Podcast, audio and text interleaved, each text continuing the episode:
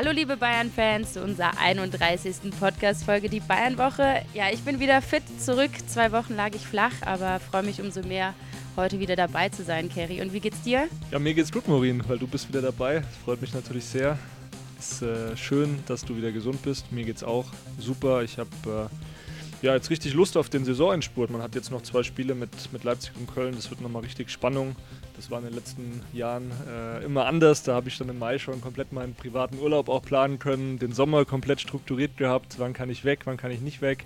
Und jetzt ist irgendwie so keine Zeit dafür, weil immer noch ja, diese Spannung da ist. Also für uns Reporter ist es auch eine ganz neue Situation. Ich freue mich jetzt sehr auf die zwei Spiele und ja, wir quatschen hier kurz in der Folge über das Spiel gegen Schalke, würde ich sagen. Und dann gibt es eine kleine Überraschung, weil wir haben ich habe mit Michael Reschke gesprochen, dem ehemaligen technischen Direktor der Bayern. Da haben wir ein schönes Interview gemacht. Er hat sich Zeit genommen, wollte zu ein paar Themen auch Stellung beziehen und es hat sehr viel Spaß gemacht, das vorab. Aber Morin, lass uns kurz über Schalke sprechen. Du hast das Spiel gesehen. Was ist dir denn aufgefallen oder hängen geblieben? Ja, die Mannschaft war viel präsenter auf dem Platz, also auch klares Ausrufezeichen jetzt gesetzt mit dem 6-0. Und vor allem ist mir Müller aufgefallen, der dann auch irgendwie der Dosenöffner war zum 1-0. Man hat gesehen, die Mannschaft ist konzentriert, spielfreudiger, auch nach vorne hin, die Abschlüsse haben gepasst. Also ähm, ja, ein ganz anderes Spiel, als wir es kennen manchmal, wie es bei den Bayern waren. Und ich glaube, das wünscht man sich jetzt zum Saisonendspurt. Wie hast du es gesehen? Ja, ähnlich. Also es war wirklich mal bei 90 Minuten, wie du sagst, diese Energie, diese Konzentration, diese Kreativität. Man hatte immer Lust, was zu bewegen. Es kam natürlich auch den Bayern entgegen, dass die Schalker irgendwie Manndeckung über den ganzen Platz gespielt haben und die Bayern sind halt viel schneller als die Schalker und viel dynamischer. Und ja, es war mit wahrscheinlich die beste Mannschaftsleistung unter Thomas Tuchel. Ich fand die Außenverteidiger haben noch sehr herausgestochen mit äh, Masraui, der so ein verkappter ja, Spielmacher eigentlich noch war. Das hat mir sehr gut gefallen auf der rechten Seite, wie er seine Position da interpretiert hat. War auch bei dem ersten Tor sehr wichtig. Ähm, Sané dann auf Müller und Müller macht es eben so. Und äh, dann war eigentlich schon klar, es kann nur in eine Richtung gehen. Die beiden haben dann nachgelegt und in der zweiten Halbzeit auch noch äh, ja, sich Selbstvertrauen geholt mit den Toren. Äh, Musiala auch zwar selbst nicht getroffen, aber bereitet dann das Tor vor für Tell. Das war ein schöner Spielzug. Äh, Knapri äh, haben wir auch schon in den letzten Wochen drüber geredet, der jetzt auch wieder langsam in diese, in diesen, in diese Form kommt, die ihn ja ausgezeichnet hat. Dynamisch, ähm, kommt auch mal wieder an Gegenspielern leichtfüßiger vorbei und ist halt ein Killer vor dem Tor. Und genau das hat die Verantwortlichen auch gefreut. Da hören wir mal rein, was Thomas Tuchel generell zur Leistung zu sagen hatte. Ja, wir haben es heute schneller gespielt, flüssiger gespielt. Und trotzdem nie die Ordnung verloren, um uns abzusichern gegen die Konter. Schalke hat äh, extrem viele Kontertore jetzt geschossen, viele Standards, fleißig verteidigt. Eine sehr gute halbe Stunde, dann ein bisschen schlampig, ein bisschen weniger in den letzten zehn Minuten vor der Halbzeit und dann zweite Halbzeit nochmal die Kurve gekriegt und, und, und drangeblieben, nachgelegt, Chancen rausgespielt, verdient gewonnen. Ja, man muss dazu sagen, es war jetzt nur Schalke 04, doch das nächste Topspiel steht an gegen Leipzig. Aber unser Hauptthema heute, das Interview, was du geführt hast, Kerry, mit Michael Reschke. Viele von euch kennen ihn bestimmt noch. Ja, genau. Er war von 2014 bis 2017 technischer Direktor bei den Bayern. Der Posten wurde damals neu geschaffen. Er hat äh, ja, viel Mitspracherecht gehabt, logischerweise bei der Zusammenstellung und Planung des Kaders, auch im Scouting-Bereich, hat damals auch einen gewissen Marco Neppe mit zu den Bayern genommen. Viele Spieler verpflichtet, die heute auf dem Platz stehen. Äh, Joshua Kimmich zum Beispiel. Äh, mit ein paar Spielern hat es aber auch nicht geklappt. Renato Sanchez ist, glaube ich, der bekannteste Name, der mir da jetzt mal äh, spontan einfällt. Der hat es nicht gepackt bei den Bayern. Trotzdem, Michael Reschke hat da sehr viele wichtige Entscheidungen im Hintergrund getroffen. Und umso mehr freut es mich, dass er sich eben Zeit genommen hat. Er ist ja inzwischen auch nicht mehr in der Bundesliga tätig, war ja dann nochmal nach den Bayern beim VfB Stuttgart als Sportvorstand, ist dann zum FC Schalke gegangen und heute als Direktor bei der englischen Berateragentur Stella Football tätig. Das ist ja mit die größte Berateragentur auf der Welt, hat einige Topstars unter Vertrag, beispielsweise Eduardo Camavinga von Real Madrid. Auch einige andere bekannte Fußballstars werden von Stella beraten, unter anderem Jack Grealish, Kellen Phillips, Ben Chilwell, Luke Shaw und der frühere Leipziger Ibrahima Konate, also einige namhafte Spieler. Und Michael Reschke hat eine ganz spezielle Position inne. Darüber haben wir gesprochen. Hauptthema natürlich aber der FC Bayern. Logischerweise, er ist nach wie vor nah dran, hat Insights, allein durch Marco Neppe, sein in Anführungszeichen Ziehsohn, und wir haben viel über Transfers gesprochen, viel über grundsätzliche Dinge, auch was die Kaderplanung angeht, was die Jugendarbeit angeht. Und ich würde vorschlagen, Morin, wir hören jetzt mal ins Interview rein. Hallo Herr Reschke, vielen Dank, dass Sie sich die Zeit nehmen für das Interview. Wichtigste Frage vorab, wie geht's Ihnen? Ja, mir geht's herrlich. Ich sitze in Köln auf äh, meiner Terrasse in Junkersdorf, nah im Stadion und freue mich, dass die Sonne scheint. Ja, in München regnet's. Sie haben alles richtig gemacht. Jeder, jeder, bekommt das, was er verdient. so klar. Genau, aber sonst, wie, wie läuft es bei Ihnen? Sie sind jetzt ja im Beratergeschäft tätig. Äh, wie, wie gestaltet sich das für Sie? Wie sieht so ein Alltag für Sie aus? Ja, ich bin ja nicht der klassische Berater, der jetzt äh, Deals abwickelt oder Spieler betreut. Ja, ich habe äh, mehr eine strategische Position in der Firma. Das äh, nennt sich von der vom äh, von der Terminologie Head of European Football from CAA. Teller, ja, und äh, meine Aufgabe ist es mehr so, äh, Strukturen zu schaffen, äh, internationale Kontakte zu pflegen, äh, mal das, die Scouting-Prozesse zu optimieren, die, die Spielerpräsentation grundsätzlich zu, äh, zu optimieren. Aber ich bin nicht ins Tagesgeschäft involviert und ich bin auch nur in Ausnahmefällen bei Vertragsverhandlungen oder bei Spielerakquise dabei. Aber betreuen und begleiten äh, tue ich überhaupt keinen Spieler. Das mache ich nicht. Die sind aber quasi dann der Chef, sage ich mal, von, von Deutschland, quasi Controlling. Von Europa. Europa. Europa, ja, ja, ja. Und da hört Deutschland äh, hört seit geraumer Zeit äh, zu Europa dazu. Und deshalb ist Europa fällt dann auch, äh, Deutschland fällt dann auch äh, so unter meinen ja. Oder meine Fettische sozusagen, ja. Aber so groß sind dann eigentlich die Unterschiede ja nicht zu den Aufgaben, die Sie davor hatten. Auch viel connecten, viel Kontakte pflegen, viel telefonieren, oder?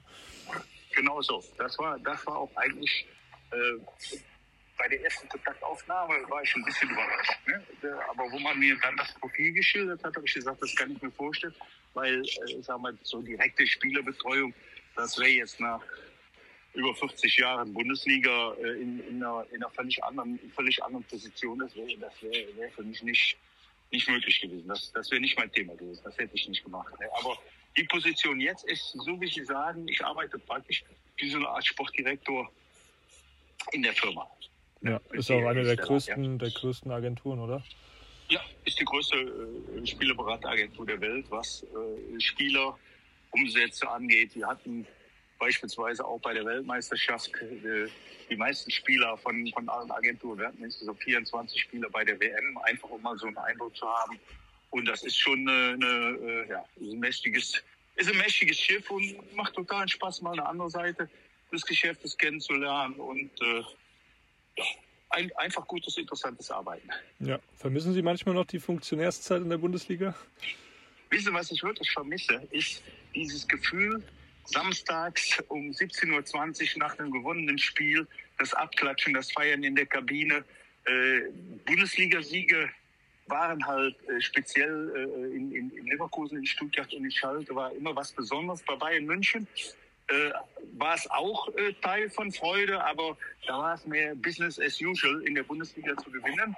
Äh, aber die, die, diese Atmosphäre nach einem gewonnenen Spiel, speziell wenn es wichtige, interessante Spiele waren in der Kabine, dieser Jubel, diese Freude, dieses Miteinander, das zu erleben, äh, das war immer geil. Ja. Äh, was ich gar nicht vermisse, sind Niederlagen. Das war immer furchtbar. immer furchtbar. Also von Echt? Meinen Sie das ernst? das meine ich ernst, ja. Das hörte, das hörte leider, leider zu dem Job dazu. Das hörte leider auch zu dem Job dazu. Und vor allen Dingen, wenn man wichtige, entscheidende Spiele verloren hat, äh, das ist schon eine Belastung, die man dann erlebt als, als Verantwortlicher. Ja, weil bis zum nächsten Spiel äh, schwebt das dann über dir. Ne? Und, ja. äh, und das nächste Spiel hast du dann nicht automatisch gewonnen, sondern dann kann mal passieren, dass du zwei, drei Spiele in Folge verlierst. Und das waren schon Drucksituationen. Die vermisse ich überhaupt nicht. Äh, waren Bestandteil des Jobs, waren, waren auch gut, das erlebt zu haben, aber Siege waren besser. Ja, ja, und Sie haben gerade angesprochen, wichtige Siege. Jetzt kommen noch zwei wichtige Spiele. Kampf um die Meisterschaft, aber natürlich auch Kampf um den Klassen, äh, Klassenerhalt für einige auch äh, Ihrer ehemaligen Clubs mit äh, Schalke ja. und dem VfB. Äh, wenn Sie jetzt tippen würden, wer wird Meister und wer wird Absteiger, auf wen würden Sie sich festlegen? Ich würde mich überhaupt nicht festlegen, weil ich äh, sage, die letzten Bundesligaspiele haben ja gezeigt, welche Dynamik, äh, welches Feuer da drin ist, was, was alles passieren kann. Und wenn ich jetzt sehe, wir nehmen jetzt nur mal das, das, das Beispiel des Bayern München gegen Leipzig. Ja, in dem Spiel ist ja alles möglich. Leipzig kann gewinnen, das kann unentschieden ausgehen, München kann gewinnen. Äh, da jetzt, da, da jetzt die Glaskugelweisheit zu besitzen, ja, die habe ich nicht. Von daher gesehen ist, ist, äh, ist, ist alles möglich. Das Einzige, was ich glaube, was sehr, sehr schwer wird, das wird sehr, sehr schwer werden, für, für Hertha BSC noch die Klasse zu halten. Ja, aber das, da brauchst du auch nicht viel studiert zu haben. Da reicht ein Blick auf die Tabelle und ein bisschen, bisschen äh, plus-minus rechnen. Ja, aber auch irgendwie Schalter mit Ansage in den letzten Jahren bei der Hertha, muss man ganz klar sagen. Ist zumindest vieles äh, äh unrund gelaufen im Club, ja. Das, äh, das ist ja nicht, nicht schwer zu diskutieren. Das, das, das sieht ja jeder Verantwortliche und jeder, jeder Experte und jeder Fan, dass ja. da äh, einiges, einiges unglücklich ist in den letzten Jahren keine Frage. Ja. Auf die Bayern zu sprechen zu kommen, äh, Thomas Tuchel kennen Sie auch gut. Wie sehen Sie denn die Mannschaft aktuell unter ihm? Es war zuletzt schon so, dass man da auch ein paar Spiele hatte, wo man das Gefühl hatte, die Mannschaft wirkt auch verunsichert. Das liegt jetzt dann vielleicht gar nicht am Trainer, sondern an der Gesamtsituation. Aber jetzt gegen Schalke, weil man da ehrlicherweise auch sagen muss, äh, Schalke ja in einigen Situationen nicht Bundesliga tauglich verteidigt hat, ähm, lief es aber trotzdem schon besser von den Bayern. Ja, die haben äh, gegen Schalke, ich war im Stadion und habe die letzten beiden Heimspiele gesehen. Die haben gegen Schalke sicherlich äh, das Glück gehabt, dass sie in der Phase, wo man selbst einen Aufwärtstrend hat, auf den Gegner getroffen ist, der an dem Tag eben kein Bundesliga-Niveau hatte. Ja. Und da, da, da, das, das war sicherlich für die Münchner in dem Moment ein optimaler Gegner, um, um weiter jetzt mal dritte Mal hintereinander zu gewinnen und ein bisschen Fahrt aufzunehmen jetzt vor den entscheidenden beiden Spielen. Ja. Äh, ansonsten äh, sehe ich schon eine Diskrepanz äh, aktuell zwischen dem eigentlichen Leistungsvermögen, das diese Mannschaft hat, dass sie auch äh, in der Vorrunde über weite Strecken gezeigt hat. Ja, ich war beispielsweise bei Saisonauftakt äh, in Frankfurt im Stadion und da hatte ich das Gefühl, die kann dieses Jahr aber mal gar keiner schlagen, ne? weil die da wirklich brillant gespielt haben und weil weil da äh, gezeigt worden ist, äh, dass, dass da wirklich, da stimme ich mit, mit Hassan Salihamidzic äh, überein, dass da wirklich ein, ein, ein klasse Kader zusammengestellt worden ist, der, der ein hohes Leistungsniveau äh, verfügt. Und das war ja auch über weite Strecke der Hinrunde der Fall. Ich glaube, die waren äh, auf einem guten Weg, einen äh, Bundesliga-Torrekord äh, zu erzielen. Ja, der, da lief wirklich vieles, vieles sehr rund. Nach der WM-Pause war auf einmal Sand im Getriebe. Äh, die Gründe, da gibt es sicherlich einige für, die wissen die, die äh, Verantwortlichen äh, sicherlich besser. Aber was, was man auch einfach sehen muss, ist, ich finde, das ist auch mal menschlich, dass, äh, dass auf einmal eine Mannschaft, das einzelne Spieler, dass so ein gesamtes Gerüst auch mal plötzlich nicht so funktioniert, wie es sein sollte. Und äh, äh das ist jetzt bei Bayern sicherlich äh, über weite Strecken der Nach-WM-Zeit der Fall gewesen. Trotzdem wird ja immer viel diskutiert, aber gut, da waren sie ja auch im Stadion in Frankfurt, da ging es auch ohne echten Stürmer. Trotzdem wird viel diskutiert, braucht diese Mannschaft nicht einen richtigen Nachfolger jetzt für, für Robert Lewandowski? Und da kursieren ja einige Namen. Ähm, ehrlicherweise Haaland natürlich nicht mehr, nicht mehr auf dem Markt, den wollten die Bayern letztes Jahr ja haben. Aber sonst äh, halten sich die Optionen auch in Grenzen. Jetzt wird über Kolomuani oder Myani wird er ja ausgesprochen, so will er ja auch ausgesprochen werden. Da wird viel über ihn gesprochen. Ähm, ja, wenn Sie jetzt noch technischer Direktor wären, was würden Sie denn machen? Natürlich äh, würde ich versuchen, auch einen, einen Hochkaräter als Stürmer zu verpflichten, ja. Aber wir befinden uns ja nicht im Kicker-Manager-Spiel, sondern wir befinden uns ja in der realen Welt. Und da muss die, die, die sportliche Qualität mit den wirtschaftlichen Möglichkeiten einhergehen. Ja? Und äh, wenn ich jetzt ein Wunschkonzert hätte als Bayern München, dann würde ich versuchen, Harry Kane oder Oshiman zu verpflichten. Äh, aber da muss man sagen, ist das überhaupt realistisch möglich? Selbst für Bayern München ist das überhaupt möglich. Und da ist halt zwischen, zwischen dem reinen Wunsch und äh, dem Fangusto oder, oder der des, des, dem medialen Aufschrei nach dem Lewandowski-Nachfolger und der Realität dessen, was wirklich möglich ist, klafft halt oftmals eine Lücke. Ja, Kolomouani ist ja schon der Name, der am häufigsten gehandelt wird. Kann der Stürmer dem FC Bayern weiterhelfen, weil er ja eigentlich kein echter Neuner ist, sondern mehr jemand, der ein Hybridstürmer, der auch mal über die Außen kommt, der auch ein bisschen Platz braucht. Können die Bayern mit so einem Stürmer was anfangen oder wird er die Probleme vielleicht gar nicht lösen? Äh, der ist auf jeden Fall ein Spieler, der die Neuen spielen kann. Und ich bin überzeugt, wenn die Münchner den dieses Jahr im Kader gehabt hätten, hätten die vielleicht den einen oder anderen, oder hätten, glaube ich, hätten die den einen oder anderen Punkt mehr. Also diese Qualität traue ich, äh, traue ich ihm schon zu. Ich sehe den, ich den schon sehr stark. Das hat er in der Bundesliga nachgewiesen. Ich fand auch die, die waren ja teilweise nur Kurzauftritte, aber auch bei der Weltmeisterschaft äh, fand ich, fand ich, hat er eine, eine, eine sehr gute Visitenkarte abgegeben. Ja, das sind Spieler der absolute Qualität. Da muss man zunächst mal Eintracht Frankfurt, äh, den Markus Krösche und äh, da noch Ben Manga, die, äh, die verantwortlich für diesen Transfers ein Kompliment machen, so einen Spieler zu den Konditionen zu binden. Das ist schon eine, das ist schon eine reiche Leistung, ja. Ablösefrei. Aber, ablösefrei, ja, ja, ja, ja. Ablösefrei. Und, und, äh, äh und jetzt dieses, äh, äh, diese, diese Situation bei Bayern München, die Frage wird ja am Ende sein, welche Alternativen sind da? Ja? Das sind nicht so viele. Ne? Und ich sage nochmal, diese, diese Lewandowski-Nachfolge-Betrachtung, äh, das ist ja für mich immer so ein bisschen analog zu einer Frage, wer folgt nach, nach Manuel Neuer oder wie ersetzen wir Manuel Neuer? Wenn du jahrelang den Besten auf deiner Welt auf einer Position hattest, wie das eben bei Manuel Neuer der Fall war und äh, vielleicht auch wieder der Fall sein wird, wenn der fit ist. Und eben bei Robert Lewandowski, das sind das Spieler, das ist eine Auszeichnung, das ist absolut spitze, dass du die so lange im Club hattest. Aber wenn die mal wegbrechen, weil sie den Club verlassen, wie Lewandowski oder irgendwann ihre Karriere beenden, wie das ja irgendwann auch mal bei Manuel Neuer der Fall sein wird, die bekommst du in der Regel nicht eins zu eins ersetzt.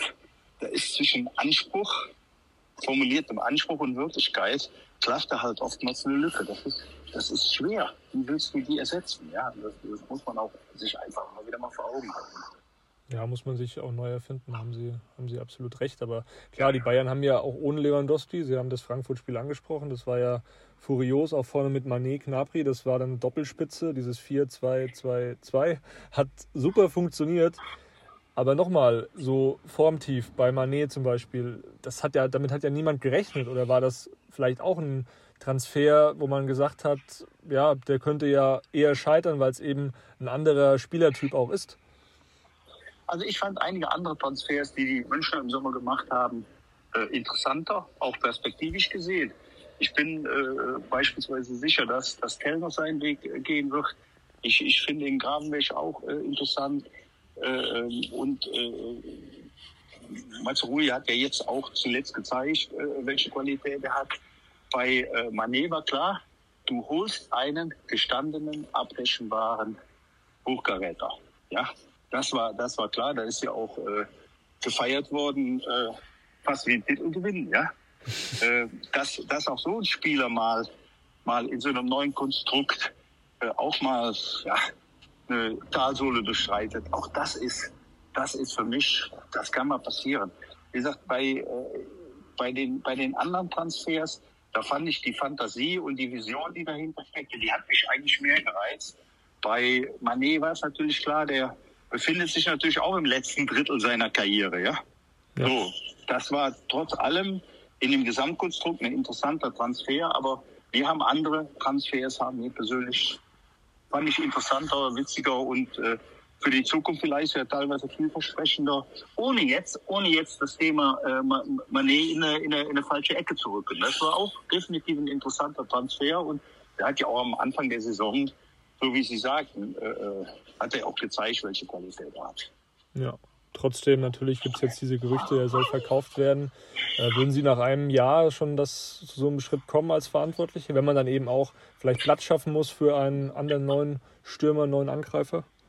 Naja, also wenn, wenn du jetzt noch einen, äh, wirklich einen neuen verpflichten solltest, ja, dann hast du natürlich in der Offensive ein brutales Gedränge von Neun Hochkarätern, ja. ja. von Hochkarätern, ja. Das, das, äh, da ist dann die Frage, da ist dann die Frage, was tut dem Kader? Der Tiefe des Kaders und auch der Balance innerhalb der Mannschaft gut. Gehen wir mal davon aus, Bayern München holt die klare Nummer 9. Dann ist ja klar, an Musiala geht ja im Normalfall kein Weg vorbei. Ja? So, wenn du jetzt sechs offensiv, fünf oder sechs offensive, ja, eher fünf, fünf Offensivpositionen hast und hast die in den Schlüsselspielen schon mal zweimal besetzt, Du hast mit Choupo-Moting Backup für die Neuen. Du hast dann auf den drei anderen Positionen mit Gnabry, mit Sané, mit Koman, mit Müller, mit Manet, mit Gravenbesch. Du hast so viele, mit Tell. Du hast ja so viele Alternativen noch. Ja, dann, dann wirst, dann hast du automatisch äh, die Gefahr einer Unzufriedenheit im Kader. Weil, weil, weil die, die sich dann um, um relativ wenig Plätze sehr hochkarätig eingeschätzte Spieler balgen. So, und dann kann es durchaus interessant sein, den einen oder anderen zu verkaufen. Zum einen, um ja auch eine, auch eine Einnahme zu erwirtschaften, um, um Gehaltsreduzierungen zu erzielen, um eben mehr Spielraum vielleicht für die Wunschlösung auf der neuen zu besitzen. Also das ist im Prinzip ist das ein Puzzlespiel wie eine mathematische Gleichung. Und da geht es jetzt gar nicht um Manet. Dann kann es auch irgendwann mal sein, dass vielleicht für Gnabry, für Sané oder für Koman oder für irgendeinen anderen Spieler ein Angebot reinkommt, das wirtschaftlich so interessant ist und dass du durch die Konstellation im Kader, weil du diese Position, die dieser Spieler vielleicht besetzt, mehrfach, mehrfach im eigenen Kader hast, kann es Sinn machen, einen solchen Spieler auch mal zu verkaufen. Da spielt auch keine Rolle, ob der jetzt ein Jahr oder zwei Jahre oder drei Jahre bei dir ist. ist, ist die, die, die, da musst du immer als Verantwortlicher das Gesamtbild doch in Kombination mit wirtschaftlichen Möglichkeiten sehen. Ja. Wie haben Sie das damals eigentlich gemanagt, was die Kommunikation anging, auch mit dem Trainerteam dann zusammen? Da gab es ja auch damals unter Pep Guardiola beispielsweise, es war ja auch ein Kader, der äh, nur so gestrotzt hat vor, vor Stars und vor Spielern, die natürlich auch den Anspruch hatten, jede Woche auf dem Platz zu stehen. Äh, ja, muss man natürlich sagen, äh, da, zu meiner Zeit gab es zwei Trainer, die diesen Kader gemanagt haben. Zum einen Pep Guardiola und zum anderen Carlo Ancelotti was soll ich sagen, dann waren natürlich Persönlichkeiten, die äh, Autorität hatten, die Aura hatten und äh, die unangefochten waren in ihren Aussagen. Ja. Ich weiß aber auch, Pep hat ja auch mal in einem Spiel gegen Atletico Madrid, Champions League Halbfinale, Thomas Müller draußen gelassen. Ja, da weiß ich auch noch, da war, eine, da war die Diskussion, dass du unglücklich 1-0 verloren hattest, sondern da war auch nachher die Diskussion, ja, äh, Müller draußen, wie, wie kann man Müller draußen lassen?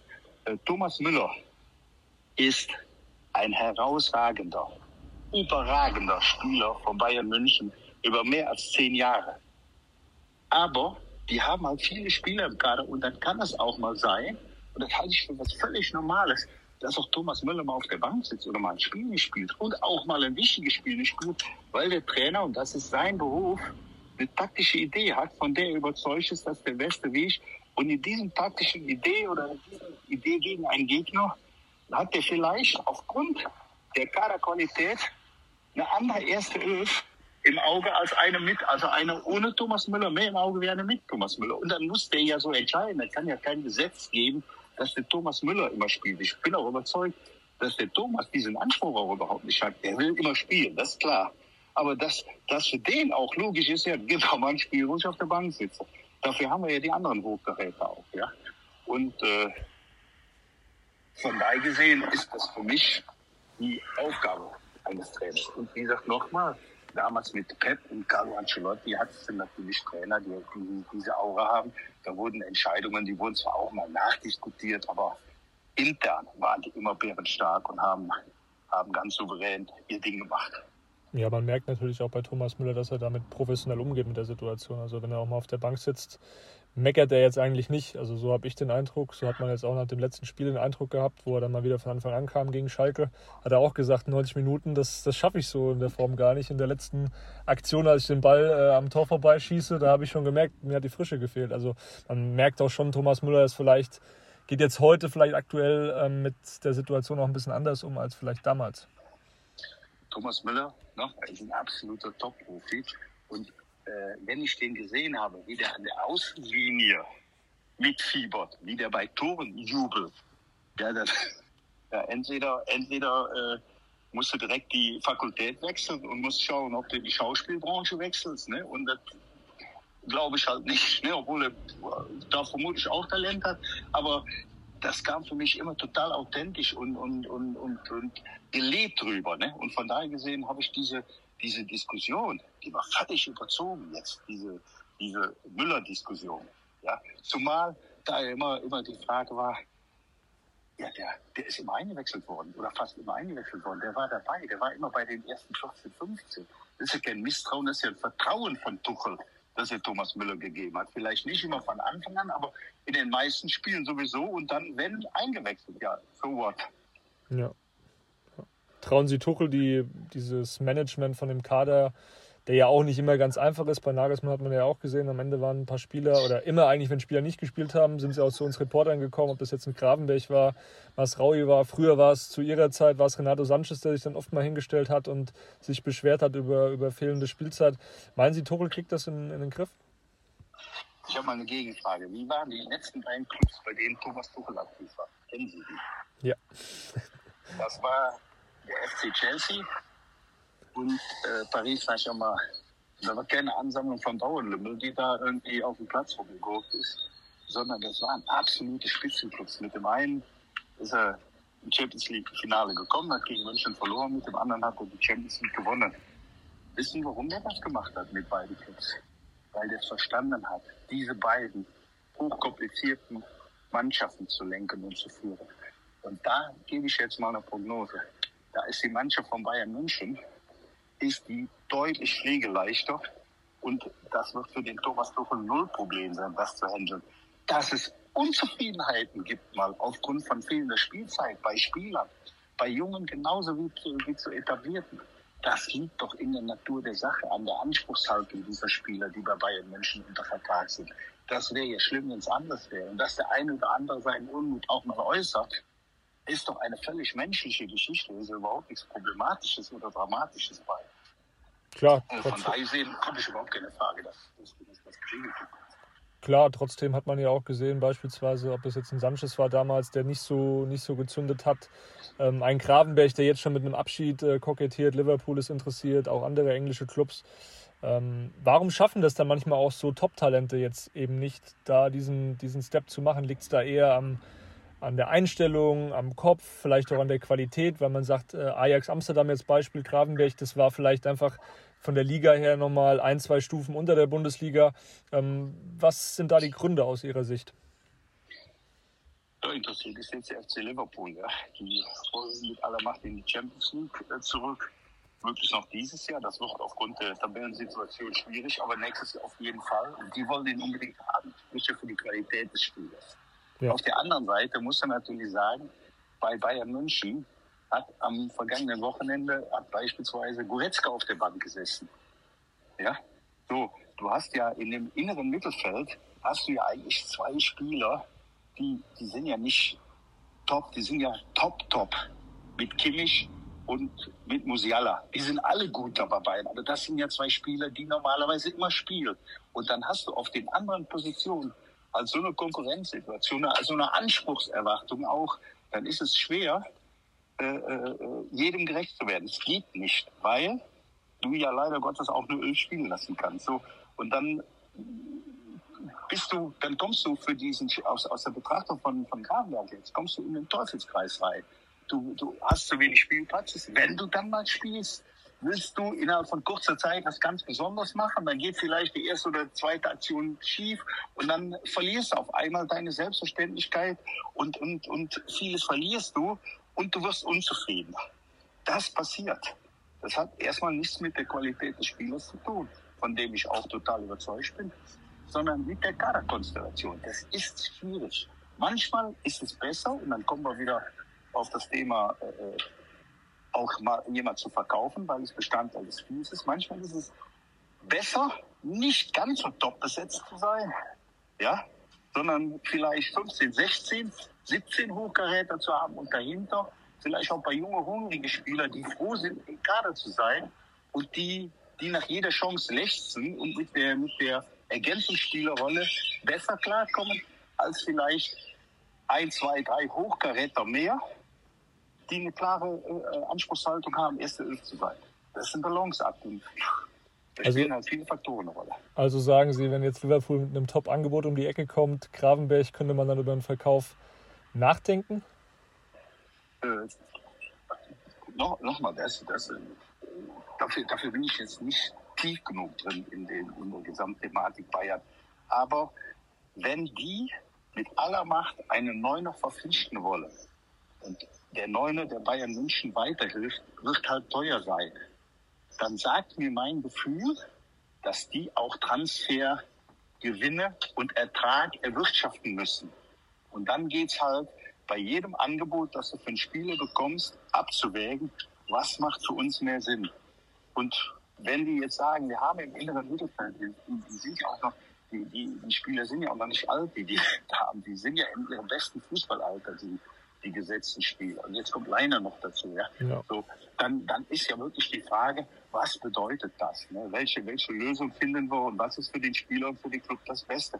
Und dann wird man sich bei, bei jedem Angebot, vielleicht mit ganz, ganz wenigen Ausnahmen, wird man sich Gedanken darüber machen, äh, ob man den verkauft oder nicht. Das ist das normales, das normales Business.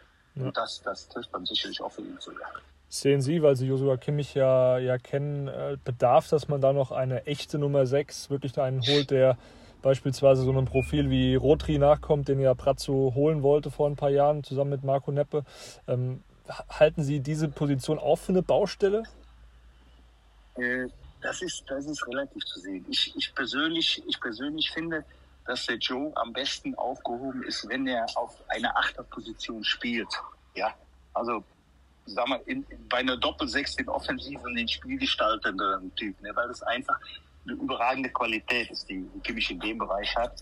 Und äh, du natürlich nicht den, den äh, ich sag mal, den Ausputzer vor der Abwehr äh, mit dieser physischen Präsenz spielen kann. Du bist gleichzeitig auch immer wieder der, der, der Spielöffner. Ne? So, und äh, ich sehe Joe lieber Ticken davor. Aber das ist natürlich auch die Rolle, die Leon Goretzka am liebsten spielt, ja. Und äh, du, du musst halt musialerlei, du musst die alle irgendwo dann harmonisch zusammenbringen. Deshalb ist das eine Gesamtkaderbetrachtung, aber ein Spieler, der jetzt noch eine, eine, eine höhere Präsenz und physische Qualität besitzt in, in der Balleroberung, und dann hättest du Kimmich eine halbe Position vorgezogen und er hätte mehr Raum, das, das, das Spiel noch intensiver zu gestalten, ist zumindest eine Option, mit der man sich sicherlich auseinandersetzen muss und kann. Wen würden Sie da sehen, wenn Sie mal internationalen Markt so scannen? Da gibt es ja schon ein paar Spieler, die interessant sind, aber sicher auch teuer werden würden. So, da sind wir wieder beim Thema. Ne? Also äh, da, da würde ich jetzt auch, auch äh, äh weil äh, da jetzt Namen zu nennen, ne? das, das steht mir einfach nicht zu. Ne? Das, das, ist ein, das ist ein Eingriff in, in oder das kann ich aus meiner Position als, als Head of Europe von Stella nicht machen, dass ich jetzt über Spieler weder von unserer Agentur also von anderen äh, Agenturen spreche. Das, das verbietet sich. Von daher sehen würde ich, würde ich das nicht machen. Ich habe ja ein Profil umschrieben, das man sich ja. vorstellen könnte, aber zu Namen, zu Namen äh, das verstehe ich. Das verstehe ich auch vollkommen. Ja, Alles ja, gut. Ähm, die Bayern sind aber noch jetzt auch ein anderes Personal, die noch spannend ist, ist natürlich Cancelo, der ausgeliehen ist, Kaufoption 70 Millionen. Was glauben Sie, was, was da passiert? Oder würden Sie den Bayern vielleicht auch raten, wenn Sie haben ihn ja auch jetzt gesehen, hat ja ein starkes Spiel auch gemacht äh, gegen, gegen die Schalker, auch davor in Bremen. So einen Spieler kann man, kann man doch eigentlich nicht nicht kaufen, oder? Sehr guter Spieler, der Mann ist ganz einfach ich kann mir nicht vorstellen, dass Bayern München eine Kaufoption für 70 Millionen zieht. Würde ich, würde ich, würde ich fast, würde ich fast ausschließen. Das hat aber nichts mit der, mit der Qualität des Spielers zu tun, sondern das hat einfach mit der Ablösesumme zu tun. Die werden wir nicht bezahlen. Die werden wir nicht bezahlen. Ja, Davis kommt wieder, ja. kommt, wieder zurück und, und ja, die, die, also die werden keine 70 Millionen bezahlen. Also ich, ich, oder sagen wir so, ich kann es mir nicht vorstellen. Ich kann es mir nicht vorstellen. Wenn es dann nachher in andere Preiskategorien reinkommt, dann wird es Entscheidungsprozesse geben, aber hier geht es ja gar nicht um die Qualität des Spielers, die ist ja, die ist ja unstrittig. Hier geht es um das Preis-Leistungs-Verhältnis. Und Bayern München wird keine 70 Millionen bezahlen. Da, ich, ich, ich weiß das jetzt auch, dass jetzt vielleicht äh, äh, könnte, könnte Oliver Kahn oder, oder der Hassan auch sagen, ja, was machst du, rechte sich jetzt an, hier zu behaupten, aber da würde ich einfach mal sagen, das werden sie nicht machen. Nee, das ist ja auch. Da lehne ich mich so. mal ein bisschen. Da lehne ich, aber ja. nochmal, ganz wichtig.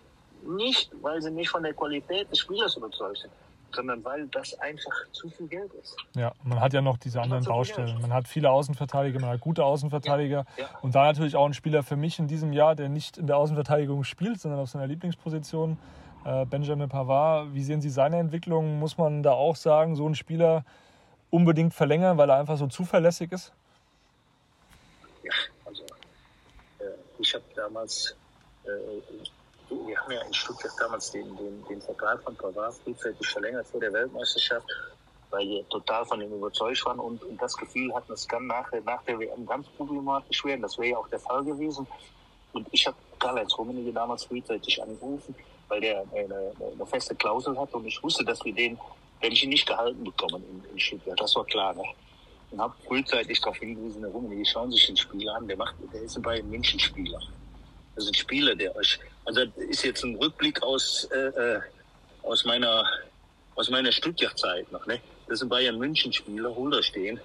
Ja, und äh, ich würde mal sagen, er hat er hat eindrucksvoll bewiesen, dass er ein Bayern München-Spieler ist. Mehrfach schon, ja. Und äh, ja, dem ist nichts hinzuzufügen. Ja oft auch unterschätzt, wenn man ihn dann so sieht äh, in seinen Leistungen. Ja, von, mir nicht, von mir nicht, von mir nicht, von mir nicht. Ja, von, von Ihnen nicht, also, das, das merke ich. ich. Nee, da muss ich, muss ich, äh, muss ich Einspruch erheben. Ne? Also von mir ist er nicht unterschätzt. Nee, nee, aber in der, öffentlichen, in der öffentlichen Wahrnehmung meine ich, dass da viele sagen, ja, der ist ja nicht so spektakulär, aber als Verteidiger muss er auch nicht spektakulär sein, da muss er einfach souverän sein. Und, ja, aber äh, eine spektakuläre Seite, die man äh, nicht außer Acht lassen darf. Ab und zu ist auch mal schick, wenn du Abwehrspieler hast, die einen reinmachen. Ja. So, und ich finde, die Quote äh, gibt, gibt, gibt schlechtere Quoten als die von Pavard. Ja. Also, in, in, also ich, ich meine jetzt äh, Torquoten, ne? Ich meine ja. jetzt Absolut. Ja. Absolut. Ja, ja, auch spektakulär oft. Man ja, ja, ja, ja. Aber vor allen Dingen auch, auch teilweise wichtig. Ne? Also von daher gesehen, finde ich, der hatte schon seinen Nachweis, hatte schon seinen Nachweis gebracht, ja. Ja. Sie haben eben auch angesprochen, vielleicht in der Qualität dann in der Breite nicht, nicht so viel, sondern wirklich auch Spieler aus der eigenen Jugend mal eine Chance geben, die hungrig sind. Bei den Bayern merkt man trotzdem in den letzten Jahren, es müssen dann wirklich diese absoluten Ausnahmespieler, Ausnahmetalente sein. Musiala kam ja aber auch ehrlicherweise von, von Chelsea. Äh, Davis, ähm, das sind ja dann wirklich Spieler, die auch als Teenager bei den Bayern durchgestartet sind. Wenn man jetzt sonst mal schaut auf den Campus, was da alles nachkommt, sind auch sehr talentierte Spieler. Paul Wanner, Ajon Ibrahimovic. Trotzdem, vielleicht können Sie das auch erklären, die Schwierigkeit an so Spielern, auch aufgrund dieser ganzen gestandenen Profis. Ähm, warum kann man so Spielern dann schwer eine Chance geben? Weil die Qualität höher ist wie bei jedem anderen Bundesligist.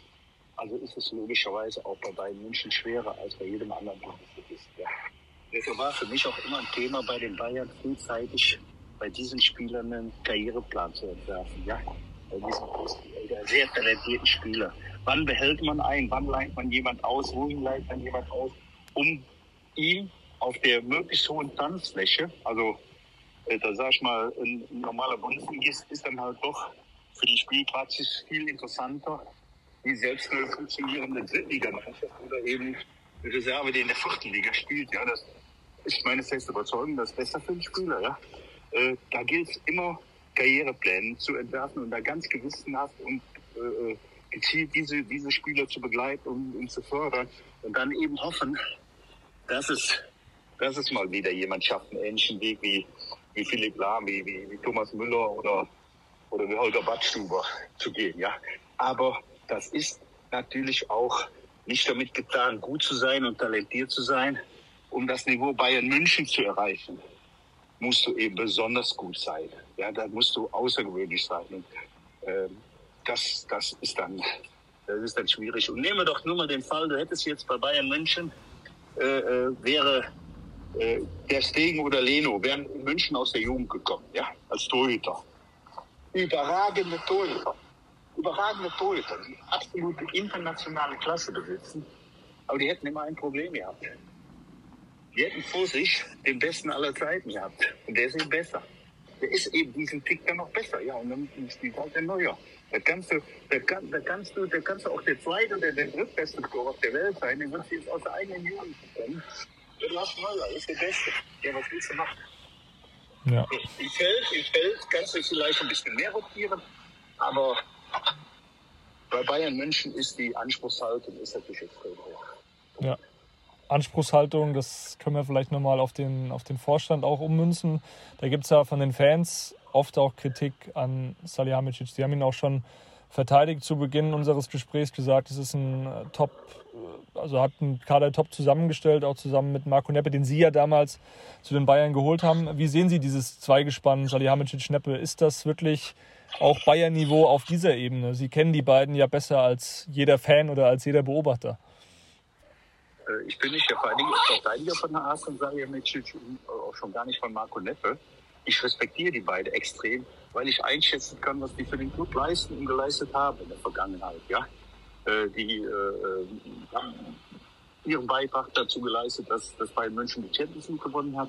Die haben aus meiner Sicht viele interessante Transfers getroffen. Die haben, und speziell der Hassan, auch Entscheidungen getroffen, die extrem unpopulär waren, weil er, weil er eine Überzeugung hatte, wie jetzt zuletzt den Trainerwechsel. Ich kommentiere den jetzt nicht. Ich will nur sagen, der handelt, der handelt nicht populistisch, sondern der Hassan handelt nach bestem Wissen und Gewissen.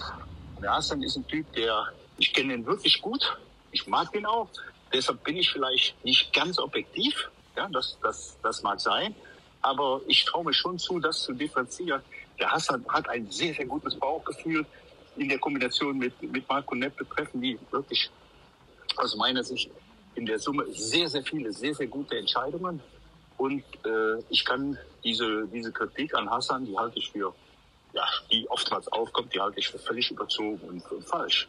Ich, ich kann da überhaupt nicht mit einhergehen. Und das hat, nochmal, das hat nichts damit zu tun, dass ich, dass, dass das wirklich, das ist einfach ein feiner, guter Mensch. Das kommt noch hinzu.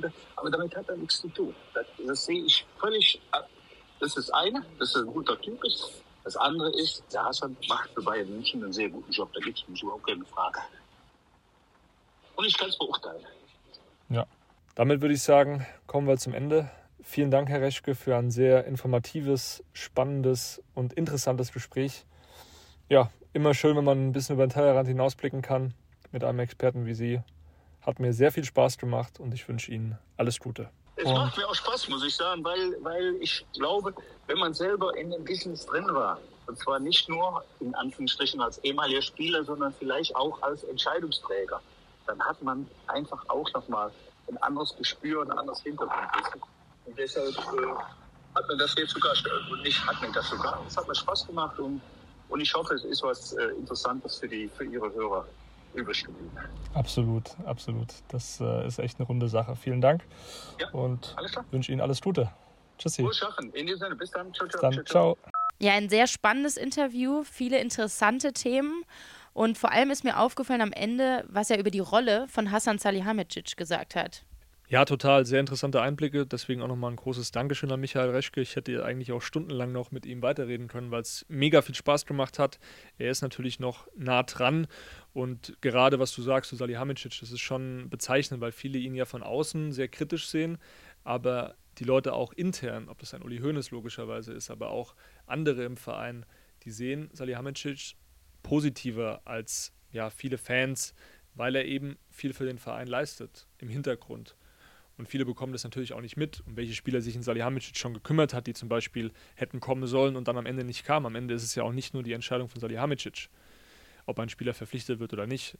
Und äh, da ist zum Beispiel, da haben wir auch schon im Podcast drüber gesprochen, Rotri sicherlich ein ganz ja, interessanter Name, weil da habe ich jetzt auch nochmal erfahren, dass die Bayern eben 80 Millionen hätten zahlen müssen für den Spieler damals und Salihamidzic das machen wollte, und es auch vorgeschlagen hat, aber eben nicht das grüne Licht bekommen hat vom Aufsichtsrat. Also er war wirklich sehr weit mit dem Spieler. Er war sich mehr oder weniger eigentlich mit ihm klar. Hat aber davor natürlich schon bei Atletico Madrid mit Lucas Hernandez einen 80 Millionen Mann geholt. Und da haben dann die Chefs aber gesagt, das können wir nicht freigeben, diese Kohle. Abgesehen davon, Rotri, so hören wir, hat sich dann eben auch ganz klar dann nochmal zu Pep Guardiola bekannt, zu Manchester City und ist dann auch dorthin gewechselt. Nur damit ihr ungefähr das Verständnis dafür habt, es werden schon gute Pläne im Hintergrund erstellt, die ein oder andere interessante PowerPoint sicherlich auch, die dann am Ende dazu beiträgt, kommt ein Spieler oder kommt er nicht. Aber Salihamidzic hat sich da schon an vielen Stellen eben reingehängt. Man sieht es ja auch bei dem Thema Verkäufe. zum Beispiel Joshua Zirkzee oder auch ein Omar Richards, ein Chris Richards, die wurden ja alle mit einem Plus verkauft. Ein Rocker, die ja bei ihren Vereinen jetzt gar nicht diese krasse Rolle einnehmen. Also es war jetzt nicht alles schlecht, was Salihamidzic gemacht hat in Bezug auf die Kaderplanung. Sicherlich diese Trainerentscheidung können wir diskutieren. War das jetzt richtig, Nagelsmann rauszuwerfen? War es richtig, Nagelsmann irgendwie nicht noch bis zum Saisonende weitermachen zu lassen?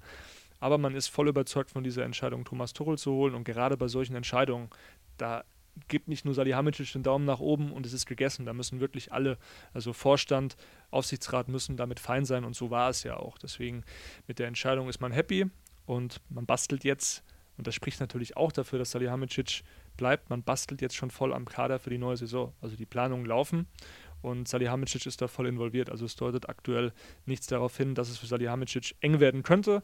Bei Oliver Kahn haben wir schon häufiger darüber gesprochen. Da geht es um andere Themen. Das werden wir dann am 30. Mai erfahren, ob es dann weitergeht. Für diese Folge machen wir einen Haken hinter das Thema, reden jetzt aber noch über einige Transfers. Morin, wir machen einen kleinen Gerüchtecheck. Ja, dann lass uns jetzt mal ein paar Namen durchgehen. Kerry, du hast ja auch viel berichtet in den letzten Tagen, unter anderem von Edson Alvarez, die Sechserposition von Ajax Amsterdam, junger Spieler. Dortmund ist auch dran, aber wie sieht es denn gerade bei den Bayern aus? Ja, wieder mal ein Ajax-Profi, wäre nichts Neues. Die Bayern schauen bei diesem Club ganz genau hin, schon seit einigen Jahren. Man hat jetzt ja Masraui verpflichtet, Gravenberg verpflichtet und Alvarez wäre sicherlich eine, eine, Lösung, um dieses Profil auch auszufüllen, was Michael Reschke beschrieben hat. Einen klaren Sechser, der zweikampfstark ist, der so ein bisschen Javi Martinez-like auch spielt, mit einer guten Energie, mit einer guten Robustheit, auch giftig einfach ist gegen den Ball. Muss natürlich dazu sagen, er ist jetzt mit dem Ball nicht der ja, krasseste Spieler. Dürfen wir, glaube ich, uns dann nicht zu viele Hoffnungen machen, wenn er käme aber er ist schon jemand, der ordentlichen Ball spielen kann und das Spiel dann vielleicht auch den anderen Spielern überlässt, was jetzt äh, Joshua Kimmich angeht, was ein Jamal Musiala angeht, dass die sich dann vielleicht auf so einer Doppelacht auch etablieren können. Also das kann ich mir sehr gut vorstellen. Tuchel hat da verschiedenste Gedanken, aber Alvarez ist ein Name, den wir jetzt auch gehört haben. Es gibt noch keinen Kontakt mit Ajax, es gibt aber Kontakt mit dem Management von Alvarez, also die Bayern finden ihn spannend und er ist einer ja, der heißeren Kandidaten für diese Position. Und man muss dazu sagen, dass Thomas Tuchel ihn schon länger spannend findet. Zu seiner Zeit in Chelsea war er auch schon an ihm dran und hätte ihn gerne geholt. Also da spricht schon viel auch dafür, dass er zu den Bayern kommen könnte. Ja, Tuchel findet ihn interessant. Dafür spricht natürlich auch sein Preis. Also er wäre für ungefähr 35 bis 40 Millionen zu haben. Ajax würde ihn gehen lassen, nachdem sie letztes Jahr seinen Wechsel zu Chelsea haben platzen lassen, obwohl Chelsea deutlich mehr geboten hat, also so 15 bis 20 Millionen sogar mehr. Aber ja, Alvarez, der will den nächsten Schritt machen. Die Bundesliga ist sicherlich eine interessante Option. Und mit Bundesliga meine ich eben nicht nur die Bayern, auch der BVB ist dran. Er hat natürlich das Profil, dass er auch in der Innenverteidigung spielen kann. Und flexible Spieler, die zwei Positionen ausfüllen können, die werden natürlich gern gesehen. Also wenn wir jetzt mal das Gedankenspiel machen, es ist noch nicht klar, was mit Pavard passiert, aber sollte Pavard den Club verlassen, was ja immer noch eine Option sein könnte, diese Vertragsthematik wird sich erst so hören wir eben Ende des Monats, Anfang Juni dann spätestens klären. Aber sollte Pavard den Club verlassen, dann hätte man da auch noch eine Option für die Innenverteidigung zusätzlich mit Alvarez. Und so denken die Verantwortlichen eben auch. Es ist jetzt nicht nur, dass man die Sechserposition dann neu besetzt hätte, sondern eben auch diese Innenverteidigerposition, dass man ein Backup hätte.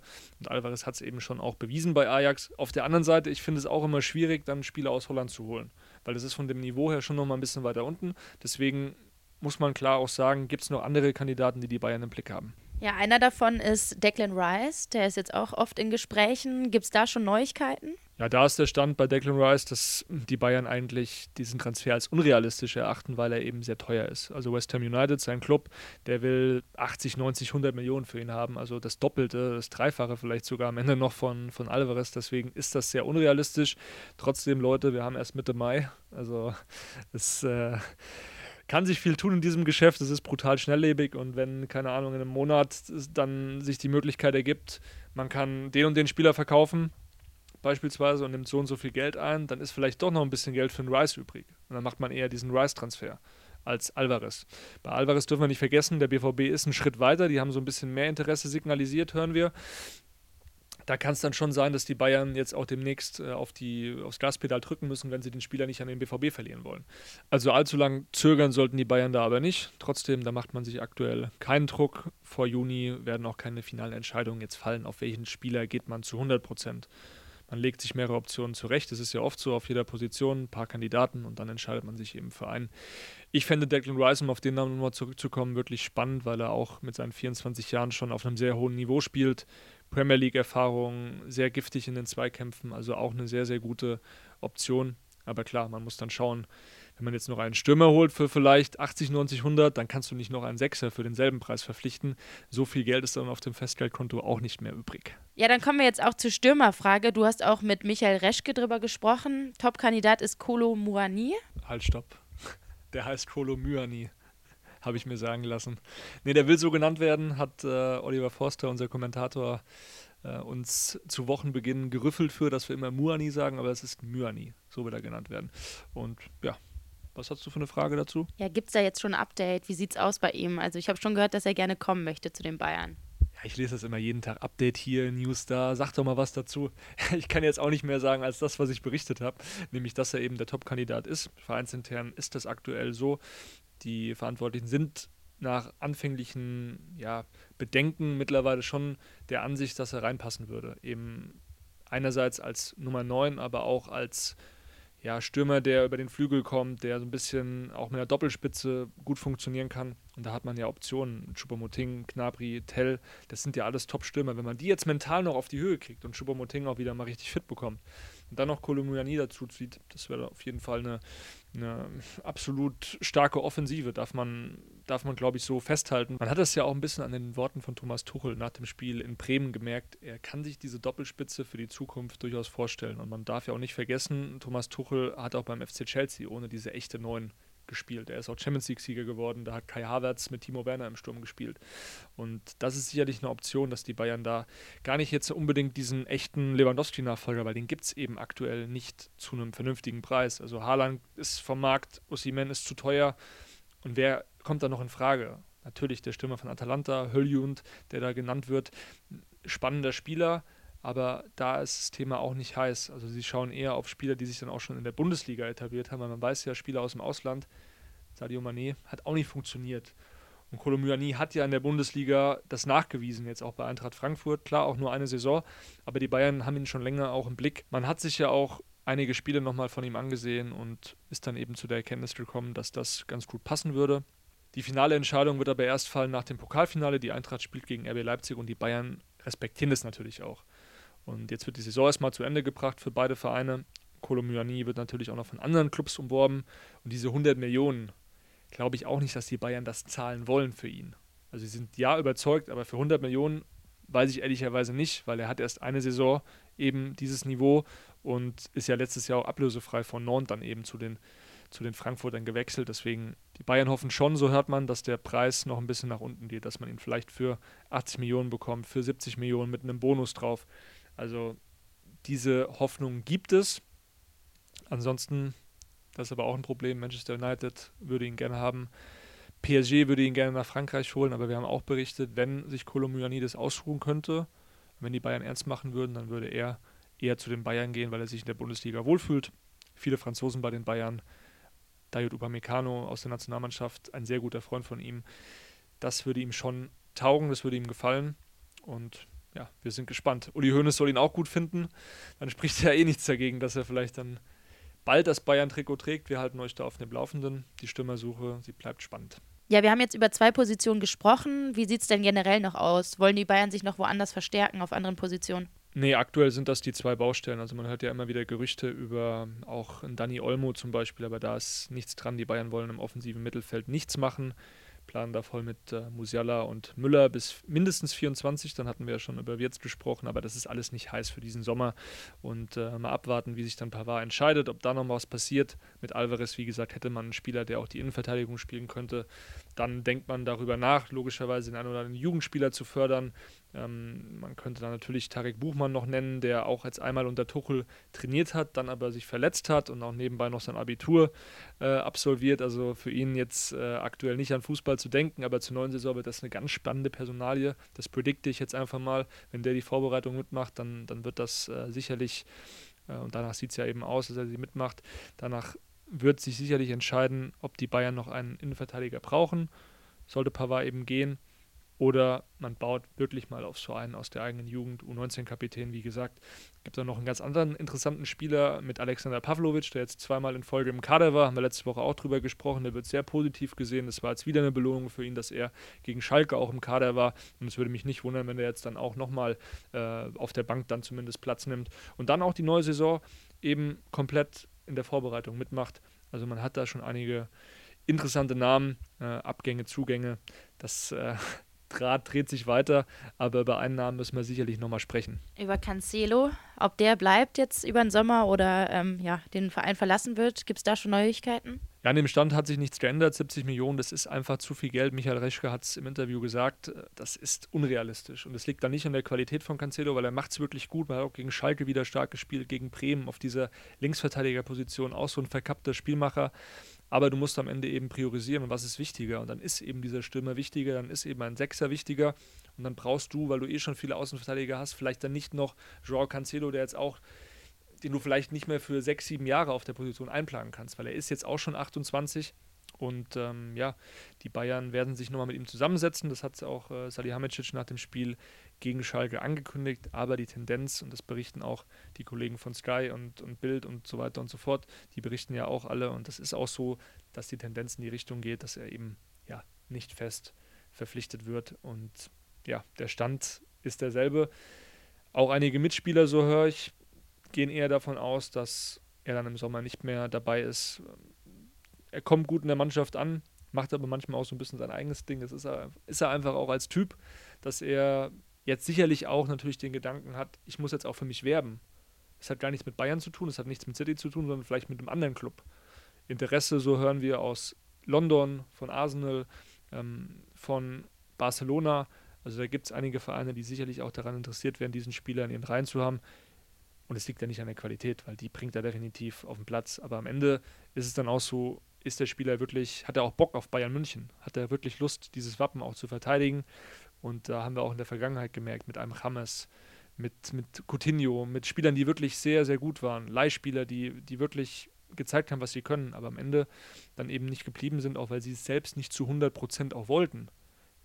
Und das kommt natürlich auch dazu. Nicht nur die Vereinsseite, die auf wirtschaftliche Dinge achten muss, sportliche Dinge sowieso, auch die Spielerseite, die spricht natürlich ein großes Wort mit. Und genau, wen haben wir noch auf der Liste? Wen hast du noch auf deiner Liste, Maureen? Äh, einer, der schon lange das Wappen vom FC Bayern trägt, ist Josua Kimmich. Und da kamen jetzt auch Gerüchte auf, dass er zum FC Barcelona wechseln könnte. Ja, man liest ja viel in der spanischen Presse. Auch Real Madrid wurde als potenzieller Abnehmer gehandelt. Aus Bayern-Sicht ist aber klar, Kimmich bleibt. Kimmich ist unverkäuflich, es gibt kein Preisschild. Die Verantwortlichen, die wollen da auch keine 100 Millionen akzeptieren, wenn so ein Verein dann ankäme. Bei Barcelona wüsste ich ehrlicherweise auch nicht, wie sie die Kohle zusammenkratzen sollen. Aber ja, das können wir mal ins Reich der Fabeln verweisen für den Moment. Klar, Kimmich Vertrag bis 25, der wird sich im kommenden Jahr dann sicher auch Gedanken machen, wie ist die Ausrichtung des Clubs? Muss man sich vielleicht dann nochmal die Frage stellen, will man ins Ausland, wie das Toni Kroos ja auch nochmal irgendwann gemacht hat, um diese Karriere eben vielleicht nochmal auf ein neues Level zu hieven. Alaba ist dann auch irgendwann gegangen, aber im Moment spricht nichts für einen Kimmich-Abgang im Sommer.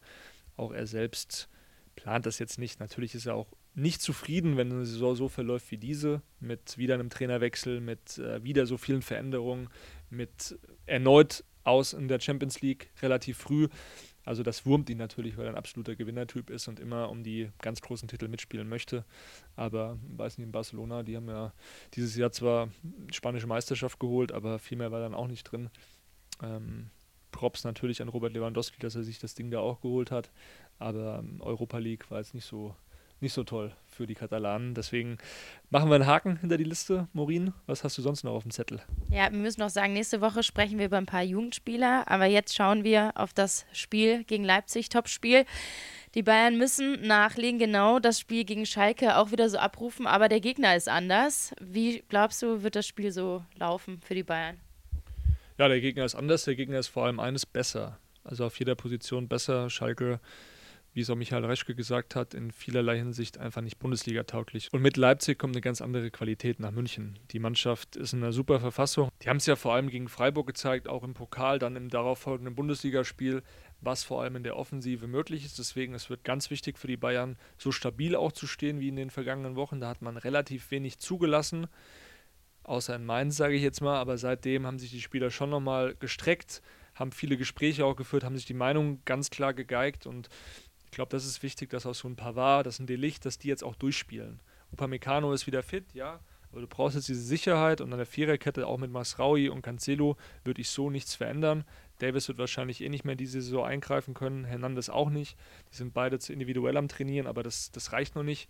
Aber ja, es wird äh, darauf hinauslaufen, dass die Bayern äh, eine ganz schwere Aufgabe haben gegen diese Mannschaft und äh, 100 Prozent geben müssen. Ja, wie immer. Was ist dein Tipp für das Spiel am Wochenende? Auch schwierig. Ich sag diesmal 1-0 für die Bayern. Schön schwieriges Spiel, taktisch auf hohem Niveau. Beide lassen wenig zu. Beide Abwehrreihen verteidigen brutal und dann irgendwie so eine Ecke, Kimmich auf die Licht und der knallt das Ding mit dem Kopf komplett rein unter die Latte. So könnte es laufen. Aber ähm, ich hatte da diese Saison, glaube ich, nicht so eine hohe Trefferquote, was die Tipps angeht.